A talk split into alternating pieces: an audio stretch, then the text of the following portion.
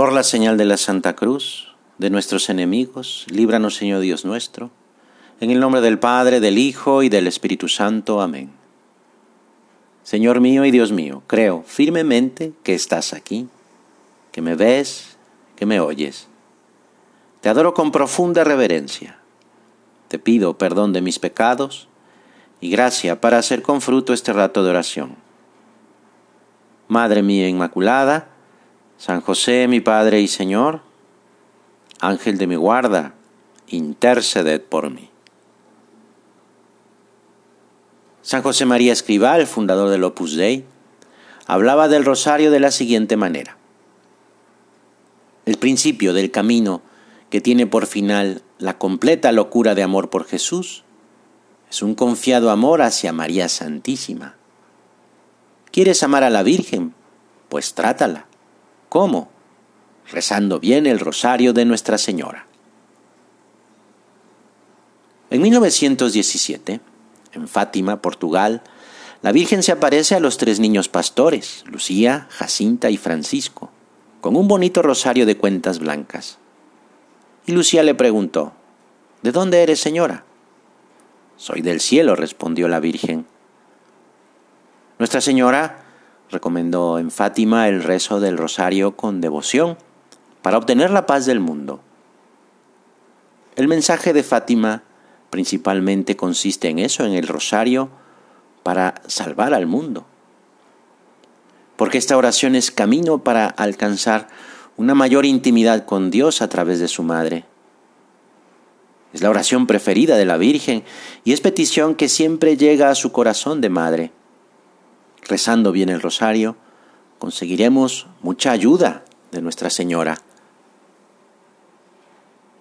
Recordemos antes que nada que lo que contemplamos en el Santo Rosario es el conjunto de los misterios de la obra de nuestra salvación. Escribió San Juan Pablo II, María vive mirando a Cristo y tiene en cuenta cada una de sus palabras. Guardaba todas estas cosas y las meditaba en su corazón, dice el Evangelio. Los recuerdos de Jesús, impresos en su alma, la han acompañado en todo momento, llevándola a recorrer con el pensamiento los distintos episodios de su vida junto al Hijo. Han sido aquellos recuerdos los que han constituido en cierto sentido el rosario que ella ha recitado constantemente en los días de su vida terrenal. Consideramos la encarnación de un Dios, la vida de Cristo, su pasión y muerte y también su resurrección, pero con una particularidad que hace de esa contemplación algo familiar, algo entrañable. Es Santa María quien nos habla de su Hijo de la mano de la Virgen, a través de sus labios, junto a su cariñosa presencia, vamos repasando en nuestro corazón y en nuestras cabezas las grandes verdades de Cristo. En el Santo Rosario es María quien nos habla de Jesús y es con ella con quien hablamos de Cristo.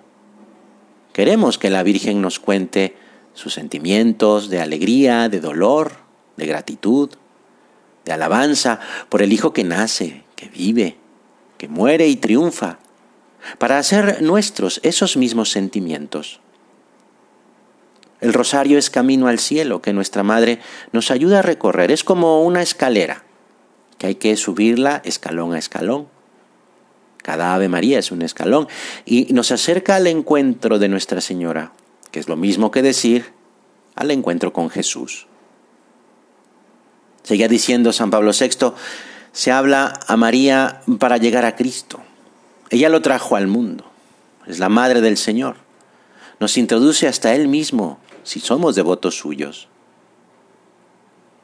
También el rosario es corona de rosas, de ahí viene su nombre, que representa nuestra ofrenda de amor y nuestra alegría a quien es nuestra madre.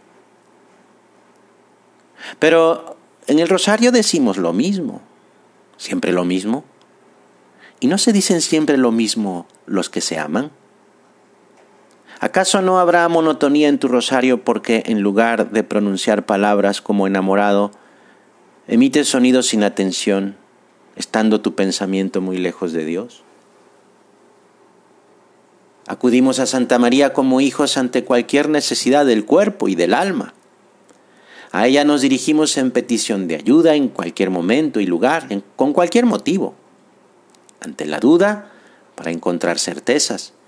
Ante las equivocaciones, para saber rectificar. Ante las tentaciones, para ser sostenidos. En las debilidades, para ser fortalecidos. En las caídas, para levantarnos. En los desánimos, para recibir estímulo. En las contrariedades, buscando consuelo.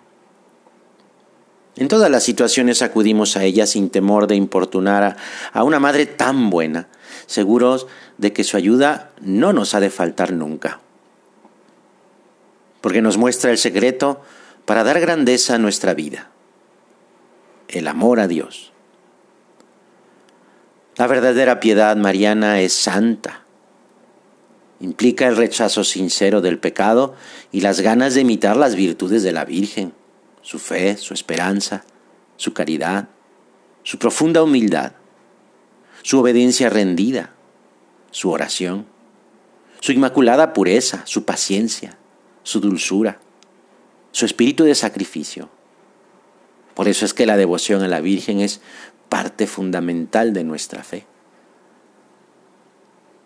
En la Divina Comedia Dante escribió sobre la Virgen María, Mujer, eres tan grande y tanto vales que quien desea una gracia y no recurre a ti, quiere que su deseo vuele sin alas. En el rosario, mientras suplicamos a María, templo del Espíritu Santo, ella intercede por nosotros ante Dios Padre, que la ha llenado de gracia, y ante el Hijo nacido de su seno, rogando con nosotros y por nosotros. Te doy gracias, Dios mío, por los buenos propósitos, afectos e inspiraciones que me has comunicado en esta meditación. Te pido ayuda para ponerlos por obra. Madre mía Inmaculada, San José mi Padre y Señor, Ángel de mi guarda, interceded por mí.